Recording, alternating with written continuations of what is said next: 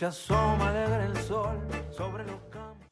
Muy buenas tardes, bienvenidos a la nave de Argos esta tarde de jueves del 2017. Hoy tenemos eh, de día, ay, espérenme, 7 de diciembre. Eh, bienvenidos, tengo el gusto de tener aquí a mi izquierda a Francisco Maxwini en los controles y también nos dará alguna que otra eh, charladita también, ¿o no, Paco? Bueno, déjame ok, y, y, aquí tengo a mi derecha eh, que ha regresado con nosotros a José Antonio Banda, que estuvo en nuestra eh, sesión anterior, el poeta.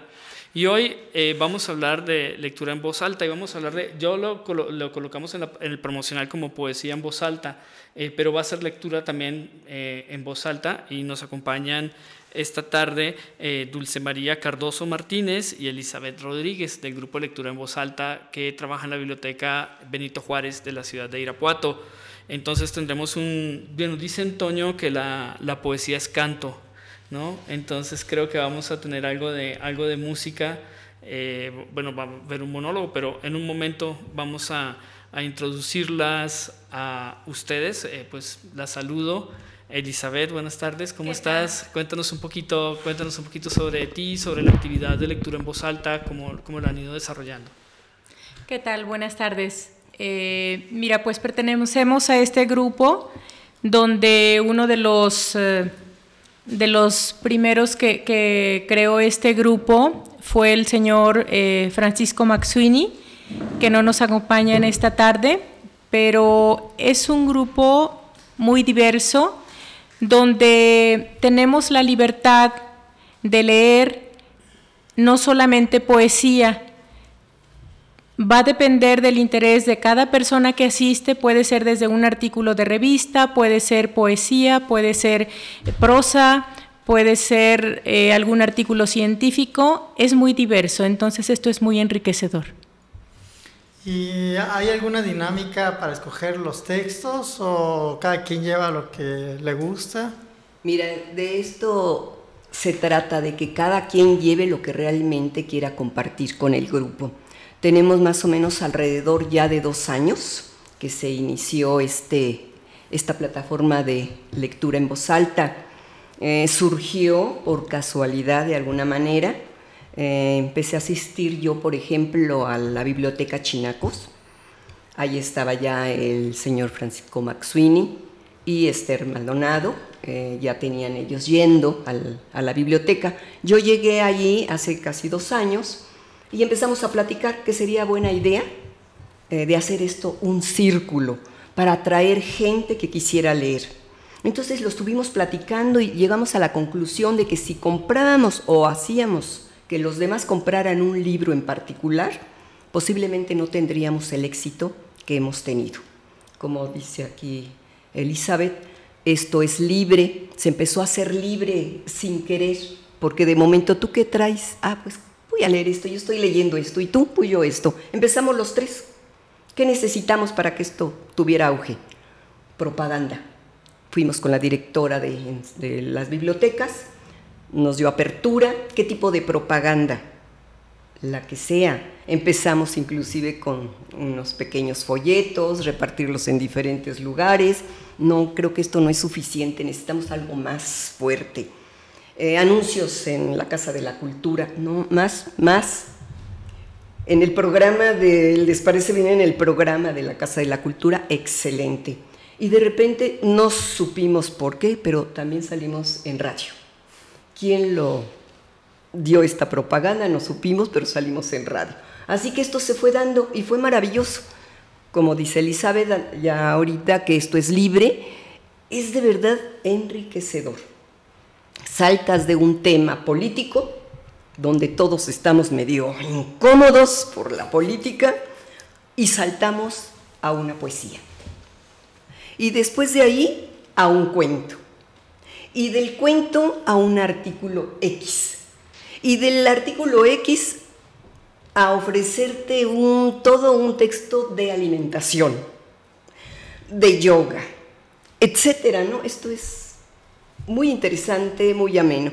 Tenemos inscritos más o menos ya 30 personas, van, vienen, van, vienen, sábado, lo que sería martes y jueves.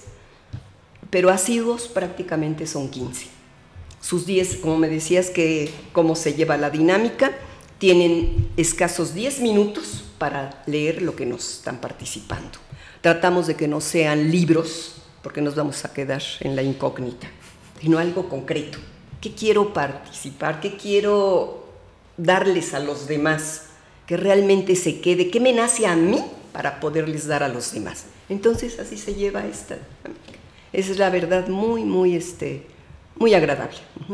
¿Y tienen experiencia? Eh, ¿El grupo ha salido de Casa de Cultura a algún otro evento o solamente se han concentrado en Casa de Cultura? Mira, sí hemos salido a otros eventos. Eh, estuvimos aquí en el centro, en lo que es la Feria del Libro, en el museo, hemos estado también.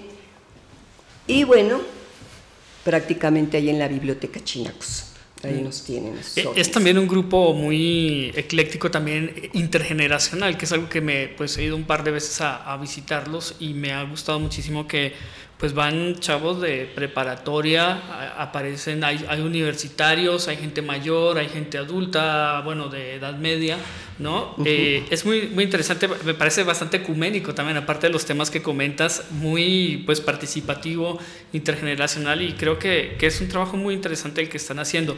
Además, y lo van a escuchar ahora nuestros, nuestros eh, oyentes en, en, en, línea del programa, eh, pues van a ver la calidad también de lecturas que hay, porque y lo vimos, eh, fue, nos acompañaron ustedes, fueron uno de nuestros platos fuertes en la presentación del Argonauta número 7, en este número de España, y fue muy grato escuchar pues un recorrido por la poesía desde las primeras, desde el primer, los primeros grandes poemas eh, de la Edad Media, del, cuando se estaba estrenando casi que el español ya oficialmente, hasta el siglo XX, ¿no? y en, con, también con esta participación de, de, Jorge, que no nos pudo acompañar hoy, de Jorge Vega Martín, que no nos pudo acompañar hoy, pero que también tiene una voz y aparte una memoria prodigiosa, ¿no? Para, para eh, sacar de lo más recóndito de sus neuronas pues, poemas y repetir y, y aparte entonarlos, ¿no? Creo que eh, hacemos una pequeña pausa musical, si te parece. ¿Les gusta el tango o les gusta más la música contemporánea? ¿Qué ustedes qué prefieren? Michael Nyman, ¿qué te parece? Miranda, eh, Paco. Y hacemos una pequeña pausa y regresamos entonces para que compartan con nosotros un, un fragmento de, de sus lecturas. Claro Me parece muy bien, gracias.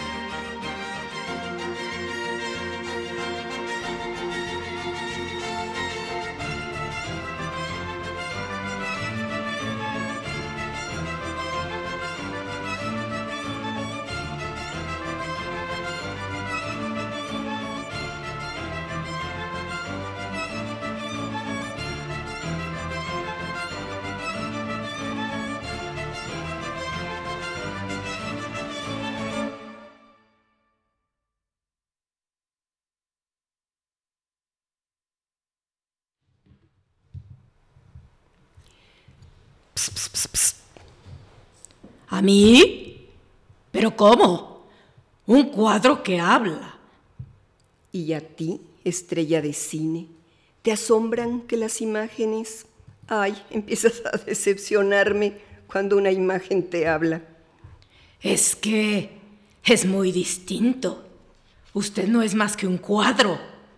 Una antigüedad con la que Mandy me decoró mi casa, Catipuato. Un cuadro que habla.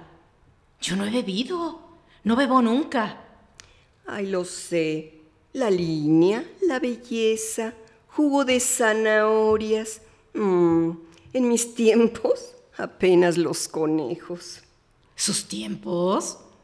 Pero, a ver, ¿quién es usted? ¿Quién era?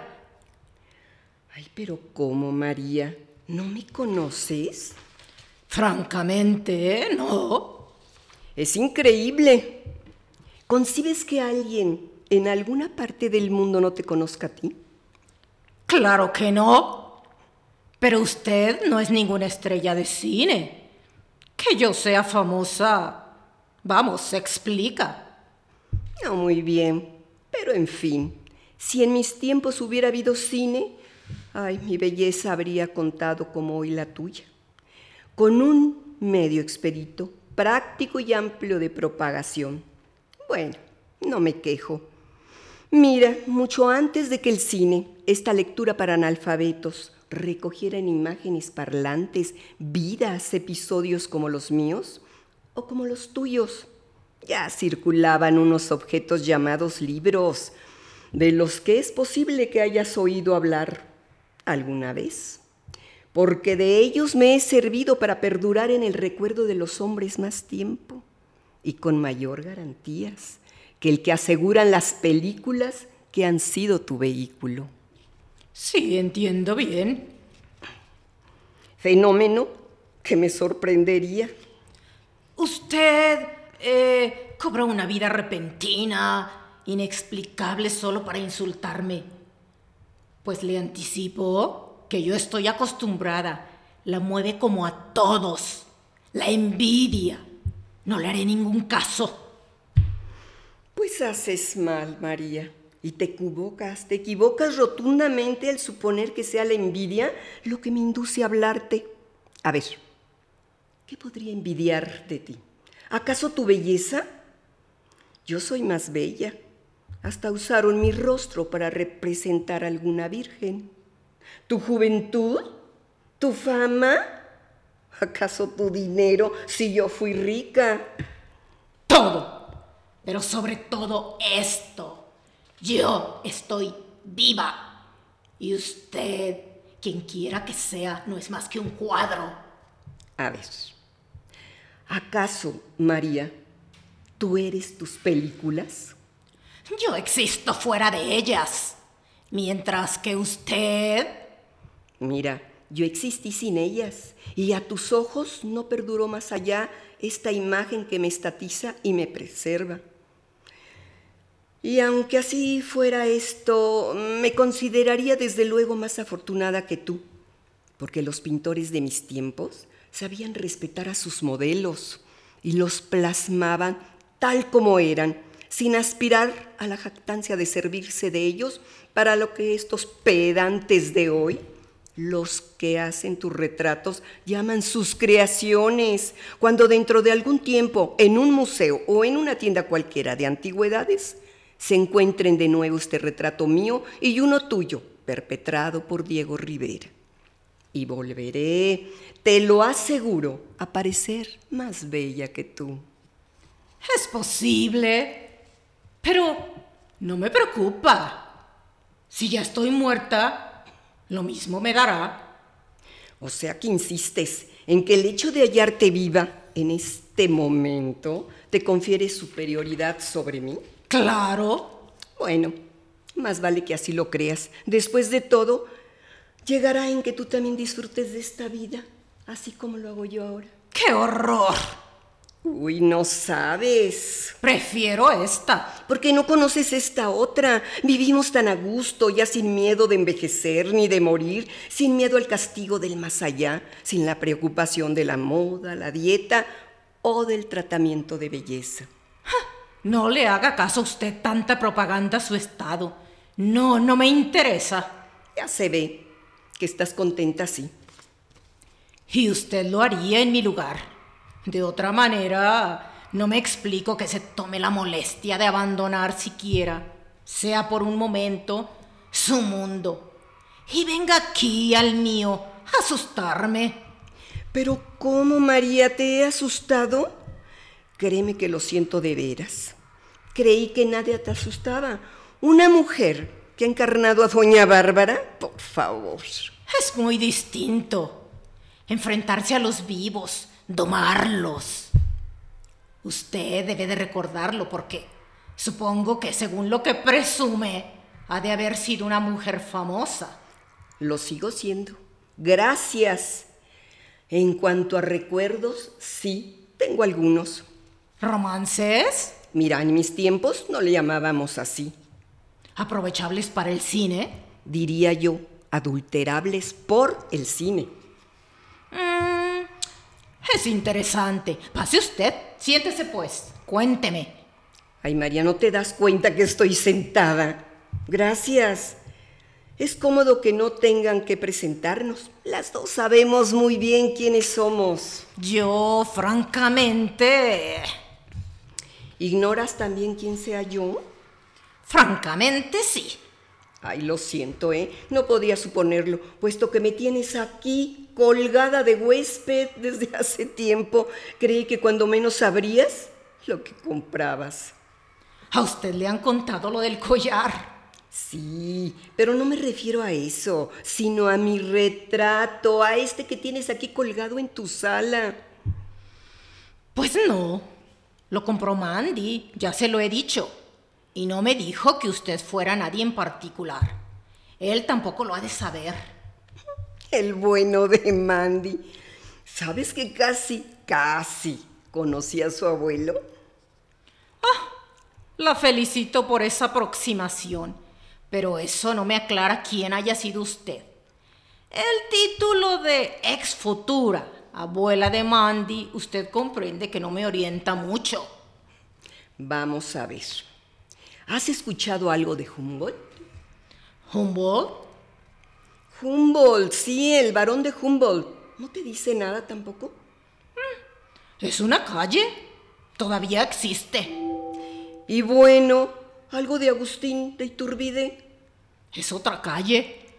¡Qué barbaridad!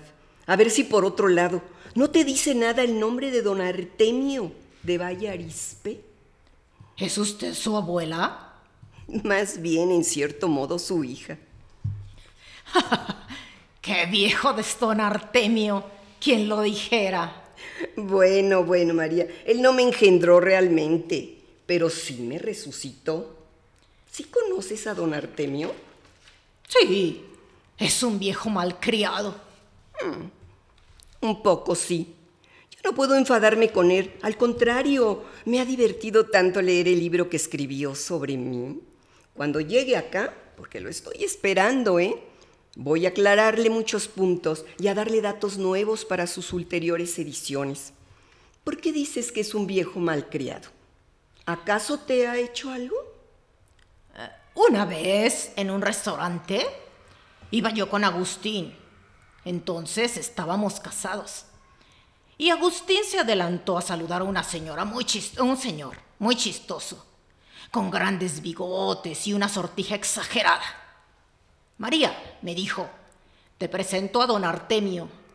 Ya sabes quién es, ¿verdad? Yo, naturalmente, dije que no, como era cierto, y Agustín se puso muy colorado y dijo, qué pena, porque en cambio, claro, don Artemio sabe muy bien quién eres. ¿Verdad, don Artemio? Y entonces, ese viejo malcriado, ¿sabe usted lo que dijo? No, por supuesto que no lo sé. ¿Qué dijo? Pues dijo, ¡ay! Claro, ¿quién no conoce a Pituca de Foronda? Figúrese usted, confundirme a mí con Pituca de Foronda. Ay, María, oye, ¿y lo supo Pituca de Foronda? ¿Cómo? No, no, no, nada, olvídalo. Así es, don Artemio, no te preocupes. Por supuesto que no, pero es un viejo ignorante. ¿De veras? Porque él es académico, ¿eh? Eso yo también. Tengo premios de la academia por varias películas. Bueno, en realidad lo que él hace son libros, María, y su academia es otra. Ah, entonces, no tenemos nada que ver. Yo no hago libros. No es actividad propia de mujeres. ¿Cómo? Sin embargo, hay muchas.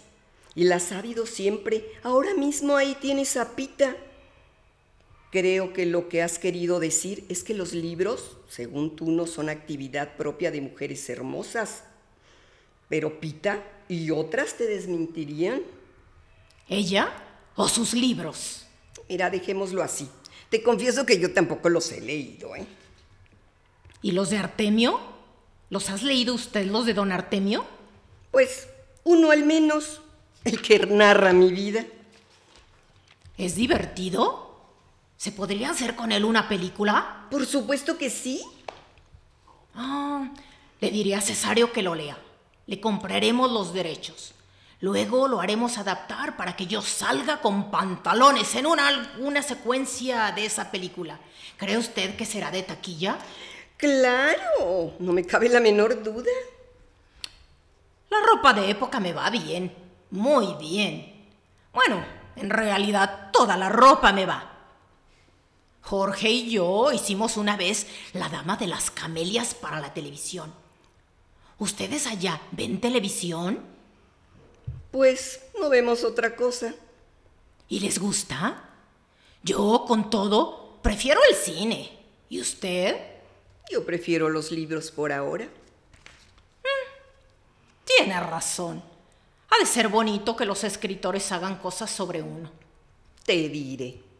Siempre que no mientan, que digan la verdad, no como los periodistas. Oh, mira, hay su diferencia entre un escritor y un periodista. La misma que entre una película y un libro, o entre una estrella de cine y una actriz. ¿Así de grande es la diferencia? Por supuesto, María, mira, el escritor trabaja con los cadáveres de las personas a las cuales, como a la gramática, asesinaron ante los periodistas. Del libro a la película, el procedimiento se invierte, pero se aplica. En cuanto a las estrellas, ay, bueno, bueno, pero en cuanto a eso, tú podrías ilustrarme mejor que yo a ti. Puede ser. Y me satisface que lo reconozca. Pero creo que en su estado actual, de nada le serviría averiguarlo. Era simplemente por hablar. O si quieres, te lo preguntaba por estadística. Bien sé que no eres tú quien pueda enseñarme nada que me sirva. Y no te he visitado para eso, María. ¿Para qué entonces? Bueno, para explorar la posibilidad de que hicieras una película de mi vida, para cerciorarme si estás suficientemente dotada para ello y no echar a perder mi imagen. ¿Lo duda usted? ¿Que allá no vieron la película de Mesalina? No, ¿cómo crees? Por aquello de la censura, tú sabes. Es lástima. Me veía yo preciosa. Todos convinieron en ello, pero me doblaron la voz. Pues eso fue una ventaja, desde luego, pero ni así pasó la censura. Aquí son un poquito estrictos, tú sabes. Pero si he hecho tantas heroínas famosas, no veo por qué no habría de poder. Y a propósito, ¿quién diablos es usted? ¿Se da cuenta de que hemos estado hablando y hablando todo este rato? Y no he acabado de decírmelo. ¿Perdón? ¿De veras? Es que por un momento debo de haber creído que para encarnar a la famosa Güera Rodríguez te haría falta saber quién era. ¡Güera! ¡Ah, no! ¡No! No es mi tipo. No me iría el papel. Ya una vez me pinté el pelo y... No. Ay, bueno, bueno, tienes razón, dispénsame, me equivoqué. No hay nada perdido. Lo que sobra es historias. Entonces, bueno, María, hasta más tarde, ¿te parece? Hasta mucho más tarde. Gracias. Bueno, este, nos acabamos de divertir con una crítica mordaz de Salvador Novo, en un diálogo, parece extraordinario. ¿Tú qué, qué piensas, Jaime? Tremendo, tremendo el sentido del humor de, de Salvador Novo y para los que escucharon el diálogo y no, no adivinaron quién era la estrella, pues era nada menos y nada más que María Félix, ¿no? Claro. En, el, en, este, en este diálogo que se llama la, la, la güera y la estrella, ¿no? O sea, la güera Rodríguez y la estrella, la gran estrella de cine, ¿no? Y pues, mm, una, una duda que tengo es, ¿por por qué escogieron este diálogo, bueno, leerlo hoy en voz alta y, ah, no sé, no otra cosa? Bueno, este es un diálogo que nos propuso el señor Francisco Maxuini eh, y la verdad es que nos pareció divertido. eh, sí, es un epigrama, es un epigrama de Salvador Novo y eh, este tipo de escritos son característicos en él eh, a finales ya de su vida. Entonces, pues esperamos que haya sido de su agrado. A mí, me, gustó mucho, me encantó esa parte en que menciona los periodistas y la gramática, ¿no? Que creo que, creo que deberíamos hacer un programa sobre eso, Toño. Claro, claro. Porque sí hay una crítica, hay una crítica ahí, no solamente una crítica desle entre actrices, entre los géneros literarios, hay, hay una mordacidad por todos lados, ¿no? Y a lo mejor nuestros escuchas tendrán que volver a el diálogo para una segunda vez, ¿no? Aunque yo creo que con la primera basta. Mm, Sí, sí, el, el otro personajazo que salía ahí es Artemio de Vallarispe, ¿no? Eh, por todos los lados, este, este escritor de, bueno, que vivió en el siglo equivocado, yo creo que nació 200 años más tarde, ¿no?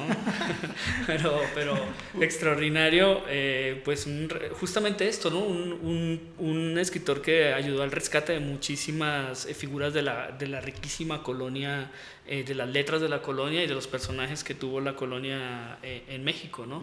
Que por justamente por esta, este deslumbre del siglo, del siglo XX, pues prácticamente había caído al, al olvido, ¿no? Estamos como en una especie de futurismo y creo que Artemio de Vallarispe es de las figuras que ayudó a, a justamente a rescatar y a volver a ver este, este riquísimo pasado novohispano. Claro, claro, claro, porque luego la historiografía de la literatura mexicana me comienza con los cantos prehispánicos y se va hacia el siglo XX, ¿no? Bueno, la independencia y luego el siglo XX, se olvida de la colonia. Pero una pregunta que sí tengo para, para el grupo de lectura en voz alta es, durante su lectura eh, estuvieron haciendo algo que hemos olvidado mucho y, algunos de los que escribimos, ya sea narrativa o poesía, se nos ha olvidado, ya sea por timidez o, sea o porque nunca lo conocemos, que es justamente la lectura en voz alta, o sea, tratar de atraer a nuevos lectores a través de la voz. Eh, la letra impresa parece que tiene más prestigio, pero en realidad este, hace falta esa encarnación. ¿Lo hacen de una manera muy consciente o es mera diversión? La voz alta. Pues yo creo que ambas, tanto consciente como divertida. Te enriquece al estarte inclusive escuchando a ti misma eh, lo que estos personajes hablan. Muchas veces el escritor escribe, pero no sabe quién lo va a leer, pero aún menos quién lo va a interpretar. Entonces, ha habido casos que cuando el, el autor escucha a un intérprete, se queda hasta azorado, porque a veces el intérprete le pone un poco más eh, de emoción, de sentir a lo que esta persona ha escrito. Creo que mucho también vienen los matices, ¿no? En, en descubrir justamente estos matices que están escritos y que a través de la voz pues toman, toman vida. Y uno de los detalles que, me, que yo más aprecié el día de la presentación que hicieron de poesía en este número que mencionaba hace un rato, del número 7 de Argonauta, eh, fue eh, que llevé a mi hijo de 11 años y durante, toda la, durante los 15 minutos más o menos que estuvieron, que estuvieron recitando, que se alternaron para recitar las poesías, estuvo concentradísimo. Y al terminar dijo, eh, esta ha sido la mejor presentación que han hecho. Me dijo, yo dije, ay, mira qué bien, ¿no? Porque, eh, porque lo vi metido justamente en, este, en, esta, en, en el juego también de la rima, de la musicalidad del idioma. Por eso también comenzaba diciendo o mencionando esto que lo, que lo habíamos comentado, que la poesía también es canto, ¿no? Que, que el- nuestro lenguaje, y particularmente en Latinoamérica, pues cantamos lo que, lo que hablamos, ¿no? Claro, claro, lo que pasa es que la, la literatura en general, bueno, creo que comenzó como, como un canto, ¿no? Un canto al pueblo un canto a los dioses. Y bueno, poco a poco los nuevos poetas se han olvidado de, de que la poesía es canto. Algunos no. Eh, leía hace dos días, leía a un poeta que se llama Luis Eduardo García. Su canto es como un rap, un reggaetón, así todo un loco. Pero aún así hay canto, ¿no? Y en otros ya no lo hay. Y, y es extraordinario cómo ustedes en la lectura van encontrando los matices de cada palabra, lo leen y lo leen, y luego lo transmiten, ¿no? Como en el caso de, de Jaimito, y me imagino de otros niños que se han de haber quedado asombrados con la lectura de los poemas. Era también este efecto de la, que tenían las radionovelas y que tenían que alcanzamos a escuchar nosotros de, de chicos, ¿no? Es este juego en el que a partir de la palabra también se detona la imaginación, ¿no? Bueno, todavía hay una estación de radio que hace radionovelas. Ya menos, cada vez menos. Cada vez menos. Bueno, aquí intentamos hacer lo mismo, es decir, primero lanzamos el diálogo para ver si los, este, los escuchas se quedaban enganchados y luego dijimos de quién era, ¿no? Luego, si, si hacemos lo contrario, sucede que a veces se le escucha o dice no o al revés, tiene una expectativa muy alta. Y era mejor como pasó, ¿no? Que la palabra atrajera, la, la palabra viva en este caso, atrajera a los, a los escuchas.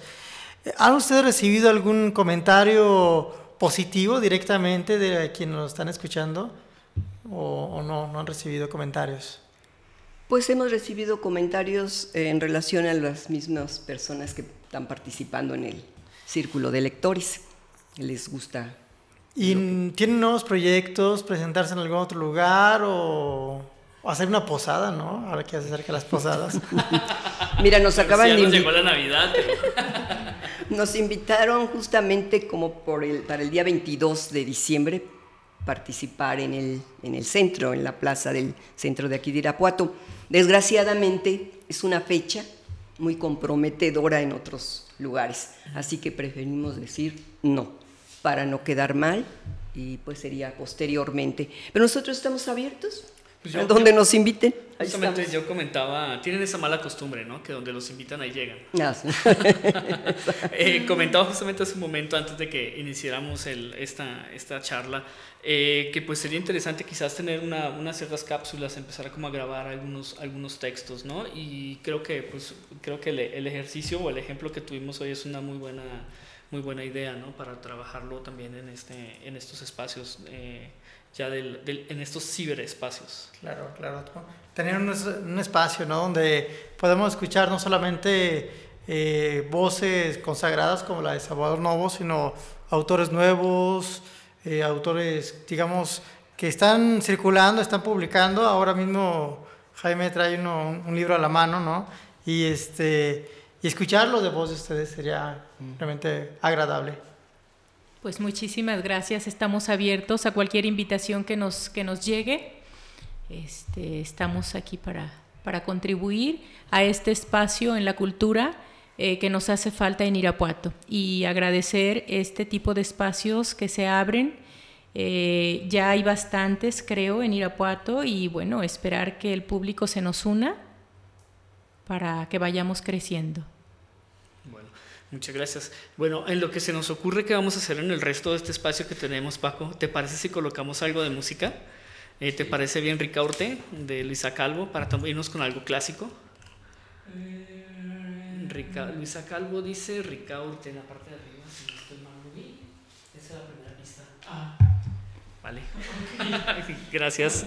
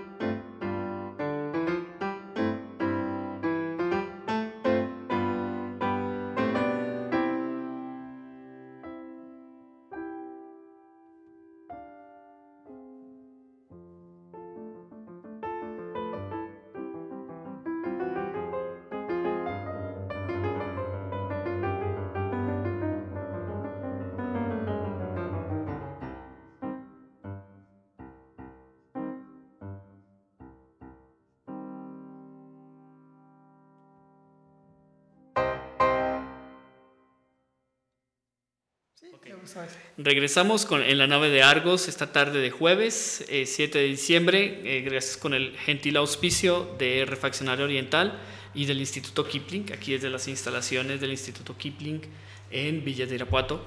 Eh, bueno, continuamos aquí la charla con Dulce María, con Elizabeth y con Toño Banda alrededor de este, de este grupo de lectura en voz alta, en el cual eh, también hay creadores eh, de la palabra, ¿no? El- Elizabeth. Sí, claro que sí, es una de las partes que enriquece al grupo. Eh, varios de los integrantes de este grupo componen eh, ya sea versos, eh, prosa, eh, algo divertido. Para este 2 de noviembre fue que un compañero, Martín, este, nos hizo calaveras para, para todos. Entonces está increíble. La parte creativa está en su máximo. Ah, padrísimo, padrísimo. Hay también un, un señor de, de- que, viene, que viene de lo de Juárez y que escribe también eh, rimas y también escribe como narrativa rima, bueno, hay algo así como una, eh, eh, cuentos cortos, ¿no? Eh, narrados también que me pareció extraordinario. Correcto, así es. Él es precisamente el que escribió estas calaveras. Sí, Ah, mira qué padre. escribe desde poesía y cuento. Y en esta ocasión fue que nos compuso las calaveras muy divertidas. Excelente. Y querías compartir con nosotros un fragmento de algo propio, de algo tuyo. Sí, este, me aventuré a escribir algo cortito, si me permiten, este, lo voy a leer. La fuerza de los entes se atrae. Le llame bosque, cordillera u océano. Un pino es un árbol, un roble es un árbol, una piedra es un ente y para un pez el universo es su océano. La vida en cada uno se evidencia y la evidencia de mi vida es percepción. Si percibo florescencia en una piedra, desarrollo en expansión percibo yo. Los niveles de la vida infinitos los percibo. Si soy árbol, piedra o río, si soy joven, viejo o niño, lo importante es la fuerza con la que el amor vivo. El aire, la luz y las estrellas son aglutinante de la vida. Vivamos entonces plenamente, reflejando el universo en cada hálito de vida. Bueno, pues muchas gracias. Y eh, Dulce, Dulce. Dulce María. Dulce María nos va a compartir este otro poema este, de, de Río Interior. La casa paterna. Enero iluminaba la ciudad cuando mi padre erró las puertas de la casa. Un sueño maduraba en nuestras vidas cuando mi padre reforzó aquellos muros que protegían el horizonte. Con manos dolorosas mi padre tomó sus bienes más preciados, la cama, los floreros, una silla, el comedor donde usualmente departíamos entre duras conversaciones. Y todo lo guardó en su memoria como quien de pronto oculta cicatrices. Arribando de muy lejos, las sombras tapiaron las ventanas, despegaron los muebles de los muros, las huellas que dejamos para encontrarnos siempre en caso de perdernos en el tiempo mientras mi padre, fuerte aún, escalaba los peldaños últimos del sueño, la casa se vaciaba de nosotros. En el cuidado de sus manos jamás llegamos a tocar la incertidumbre. Gracias. Muchas gracias, eh, Dulce María, por este fragmento. Y quizás también podamos, este fragmento del poema de Casa Paterna, de José Antonio Banda, que lo tengo aquí al lado. Eh, y también aprovechamos este espacio para hacer una pequeña publicidad para la lectura que tiene planeada el día de mañana, eh, eh, Toño. Si quieres, coméntanos al respecto, por favor. Sí, bueno, mañana los esperamos este, en punto de las 7 de la noche en la Callejón Berriozábal, la Galería Van Gogh. Vamos, Alejandro Palizada y yo, vamos a comentar eh, literatura, literatura erótica en este caso, y quizá algunos otros poemas. Y también, bueno, vamos a contar chistes a lo mejor, ¿no? Y vamos a regalar revistas argonautas y todo lo que pasa en el camino. Entonces ahí los esperamos alrededor de las 7 en la Galería. Ok. Hay, hay, otro también, aprovecho también para hacer otra, otra publicidad, y es justamente que se está empezando, o, hay un interés por discutir al respecto de un proyecto de Museo de Arte Moderno en Irapuato, eh, a través de una de las agrupaciones eh, sociales de aquí de la ciudad, y eh, las están invitando a un foro que se realizará el próximo jueves 14 de diciembre a las 7 de la tarde en el Instituto de Cultura y Formación Técnica Teatral Acana que está en Francisco Sarabia 429, en la colonia Niños Héroes, ahí a unos 200 metros más o menos, 150 metros de Don Bosco, ¿no? en, el, en, el, la colonia Niños Héroes, eh, que también están eh, con una... Eh, que creo que valdría la pena también traerlos un día ¿no? a Fermín o a, o Paco Escárcega para que nos hablaran de la temporada de teatro, de los proyectos que tienen de formación teatral en, en Acana. Eh, bueno, ya tenemos ya como tres, cuatro programas ya planeados, ¿no? Por lo visto, ya para antes, para cerrar, antes de cerrar este año, bueno, cerraremos pronto el año. Em, y eh, bueno, cordialmente invitados para el 14 de diciembre a las 7 en el foro Acana. Bueno, pues yo creo que... Bueno, les agradecemos mucho. Muchas gracias, Dulce María. Muchas gracias, Elizabeth. ¿Cómo se sintieron? ¿Tuvieron pánico ante los micrófonos? Yo veo que no. Están ya... lo yo lo disfruté ampliamente.